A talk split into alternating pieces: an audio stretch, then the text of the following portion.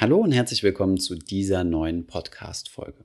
Kann es vielleicht sein, dass du auf der einen Seite ein sehr überzeugter passiver Investor oder passive Investorin bist, auf der anderen Seite aber auch ganz stark an einen gewissen Sektor glaubst? Zum Beispiel würdest du gerne dein Geld in den Wasserstoffsektor investieren, in Clean Energy, also nachhaltige Energien, oder in irgendeinen anderen Sektor oder vielleicht sogar Einzelaktien, die dir im Kopf rumschwirren. Wenn man das Ganze jetzt ganz wissenschaftlich und rational betrachtet, würdest du jetzt von einer passiven Strategie durch diese einzelnen Sektorwetten, also dem Setzen auf einen gewissen Sektor, eine gewisse Branche oder Einzelaktien, vom passiven Investieren abweichen. Es gibt aber ein Konzept, was versucht, beides unter einen Hut zu bringen, nämlich die sogenannte Core Satellite Strategie. Bei der Core Satellite Strategie hast du sowohl ein passives Weltportfolio, über das wir häufiger sprechen, gleichzeitig aber auch einige Satelliten, die als Sektorwette oder einzelne Aktien fungieren können. Im Austausch mit der Community, auch wenn wir uns zum Beispiel Twitch-Portfolios anschauen, ist uns aufgefallen, dass viele, wenn auch unbewusst, eine solche Strategie fahren. Deswegen geht es in dieser Podcast-Folge um die Core Satellite Strategie. Viel Spaß dabei!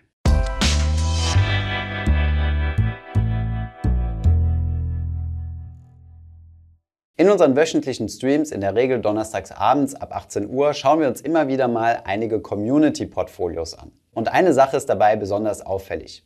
Auch wenn wir hier auf dem Kanal sehr häufig über das 70-30-Portfolio sprechen, also 70% MSCI World und 30% MSCI Emerging Markets. Und was uns auffällt, ist, dass so gut wie niemand, der uns sein Portfolio schickt, sich ein solches 70-30-Portfolio tatsächlich genau so nachgebaut hat. So gut wie alle Portfolios haben Anteile vom MSCI World und auch Anteile vom MSCI Emerging Markets drin, aber auch diverse Sektorwetten. Eine Sektorwette ist es übrigens auch, wenn man gewisse Regionen übergewichtet und vom sogenannten neutralen Marktportfolio abweicht. Die Portfolios, die wir uns angeschaut haben, bestehen sehr häufig aus diesen Kernkomponenten MSCI World und MSCI Emerging Markets und dann noch weiteren spezifischeren ETFs, wie zum Beispiel ein MSCI World Small Cap noch dazu, der auf kleine Unternehmen bzw. Nebenwerte setzt. Oder ein Themen-ETF, wie zum Beispiel der iShares Global Clean Energy oder ein iShares-Produkt zum Thema Automation und Robotics. In den erklärenden Mails, die wir dann immer zu dem Portfolio dazu bekommen, erklärt uns dann immer der Einsender oder die Einsenderin,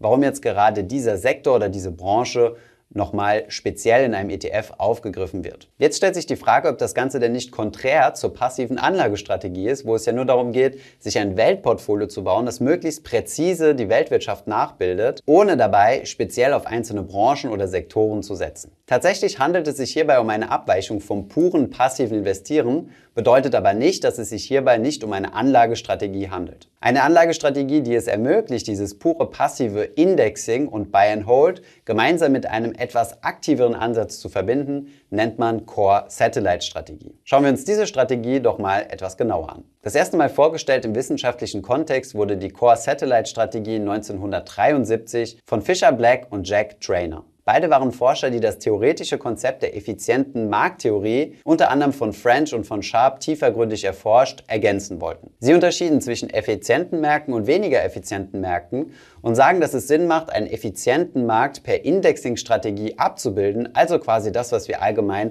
als passives Investieren bezeichnen, investieren in einen Index, der eine Region passiv nachbildet. In anderen Märkten, die als weniger effizient gesehen werden, kann man dann versuchen, aktiv eine höhere Rendite zu erreichen, indem man hier aktiv investiert, also Voraussagen auf gewisse Sektoren oder Branchen tätigt. Ein Beispiel von solchen Märkten, die allgemeinweg als weniger effizient gesehen werden, sind zum Beispiel die Frontier oder die Emerging Markets. Das vorgeschlagene Konzept der Core Satellite Strategie besagt, dass das langfristige finanzielle Ziel des Investors durch eine Buy-and-Hold-Indexing-Strategie abgebildet werden soll. Also durch das klassische passive Investieren, zum Beispiel in MSCI World und MSCI Emerging Markets oder durch einen einzigen ETF, zum Beispiel in den Vanguard FTSE All World. Das Ziel dieses Core-Elements, auf Deutsch übersetzt dieses Kernelementes, ist es, das Marktrisiko zu tragen und dann dementsprechend auch die Marktrendite langfristig zu kassieren, was ja auch die Idee des passiven Investierens ist. Zusätzlich um diesen Kern schwirren dann noch einige Satelliten. Wie auch im Weltraum haben diese Satelliten natürlich auch eine viel, viel kleinere Masse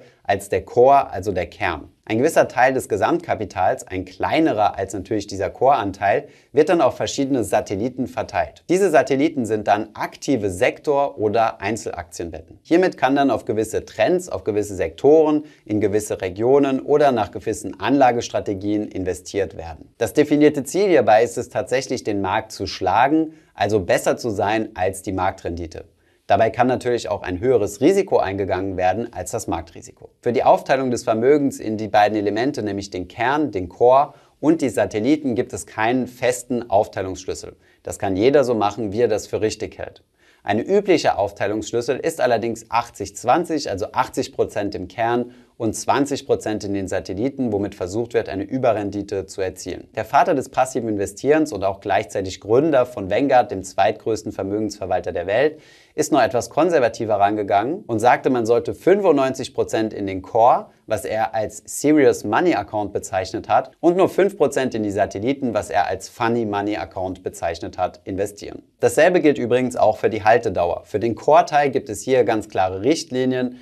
Wenn man langfristig investiert, sollte man 15 Jahre oder länger in diesen Core-Teil investieren und ihn so lange auch halten. Bei den Satelliten gibt es hier wieder keine feste Regel, da es sich hier mehr um ein spekulatives Element handelt. Idealerweise sollten aber auch hier die Haltefristen lange sein, denn gerade wenn man auf einzelne Trends oder Sektoren setzt, werden die nicht von heute auf morgen zu Shootingstars, sondern das kann locker auch mal ein Jahrzehnt dauern. Es macht übrigens auch Sinn, für die einzelnen Satelliten nochmal separate Strategien zu definieren, dass man auch hier nicht einfach verführt wird, emotional zu handeln, sondern auch hier schön regelbasiert seine Investmentstrategie durchzieht. Wer sich dazu entscheidet, eine solche Core-Satellite-Strategie zu benutzen, und hier nochmal ein kleiner Disclaimer, ich persönlich mache es nicht, ich investiere zu 100% passiv, was meine Aktieninvestments angeht, der sollte idealerweise zwei Depots eröffnen. Eines für den Core-Anteil und eines für die Satellitenstrategie, also wo es im Depot ein bisschen mehr Bewegung gibt. Das hat zunächst einmal den Vorteil, dass ihr diese beiden Strategien strikt voneinander trennen könnt und dann auch miteinander vergleichen. Wenn ihr zum Beispiel feststellt, dass ihr in eurem Core-Bereich mehr Rendite macht als in eurem Satellite-Bereich, solltet ihr überlegen, ob diese Satellite-Strategie für euch überhaupt noch Sinn ergibt oder ob ihr etwas entspannter seid, wenn ihr einfach nur alles in zwei oder in einen einzigen ETF, wie zum Beispiel den Vanguard FTSE All World investiert und dann das Thema Finanzen für euch geregelt ist. Darüber hinaus unterscheiden sich Depotkonditionen auch stark. Derzeit ist es zum Beispiel attraktiv, seine Core-Variante bei Scalable Capital zu machen und seine Satellite-Strategie zum Beispiel bei Trade Republic. Wer seinen Satellite-Bereich weniger mit ETFs und eher mit Aktien machen möchte, sollte hier Zugriff auf mehrere Börsenplätze haben, da hier die Spreads teilweise unterschiedlich sein können. Hier empfiehlt sich zum Beispiel Smart Broker oder die Consorsbank. Intuitiv gesehen ergibt eine solche Strategie sicherlich Sinn. Aber ist das überhaupt noch passives Investieren und was ist die Kritik an solch einer Strategie? Schauen wir zunächst einmal auf den wissenschaftlichen Bereich. Im wissenschaftlichen Bereich wird die Core Satellite Strategie so gut wie gar nicht behandelt. Hier hält man sich verhältnismäßig strikt an das, was am meisten Evidenz hervorgebracht hat, nämlich das CAP-M-Modell, das Capital Asset Pricing Modell und die Effizienzmarkthypothese. Auf diesen beiden Modellen fußt das, was wir heutzutage als passives Investieren bezeichnen. Die Core Satellite Strategie ist ein Grauton zwischen den beiden Extremachsen zwischen aktivem Investieren und purem passiven Investieren. Je nachdem, wie ihr euer Vermögen aufteilt zwischen den beiden Elementen, befindet ihr euch mehr in die eine oder in die andere Richtung,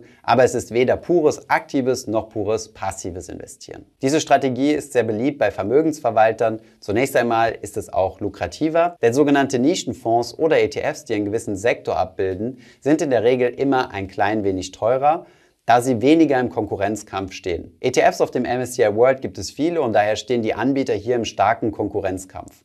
Wenn man allerdings gewisse Sektorwetten anbietet, kann man die auch teurer anbieten. Schauen wir uns also mal an, für wen eine solche Strategie Sinn ergibt und was es denn für Portfolios gibt. Das Wichtigste an deiner Investitionsstrategie ist nämlich, dass du dich damit identifizieren kannst, dass du sie möglichst lange durchziehen kannst. Idealerweise bis zu deinem Renteneintritt oder bis zum Erreichen deiner finanziellen Ziele. Wenn du auf der einen Seite stark an das passive Investieren glaubst und die Marktrendite verdienen möchtest, aber auf der anderen Seite noch ein, zwei kleine Ideen im Hinterkopf hast, wo du sagst, da kenne ich mich etwas aus oder hier möchte ich doch etwas Kapital draufsetzen, weil das in Zukunft überproportional wachsen wird, dann ist diese Core Satellite Strategie sicherlich eine gute Lösung, um quasi das Gute aus beiden Welten miteinander kombinieren zu können. Sei dann aber auch so ehrlich zu dir und vergleiche die Rendite deiner Satellite-Strategie nach einigen Jahren mit deinem langfristig passiven ETF-Portfolio. Wie könnte also eine solche Core-Satellite-Strategie aussehen? Über den Core, also den Kern, den größten Teil deines Kapitals, wie du den anlegst, darüber haben wir ja schon viel gesprochen und einige Videos produziert. Ein ETF auf den MSCI World und einen auf den MSCI Emerging Markets,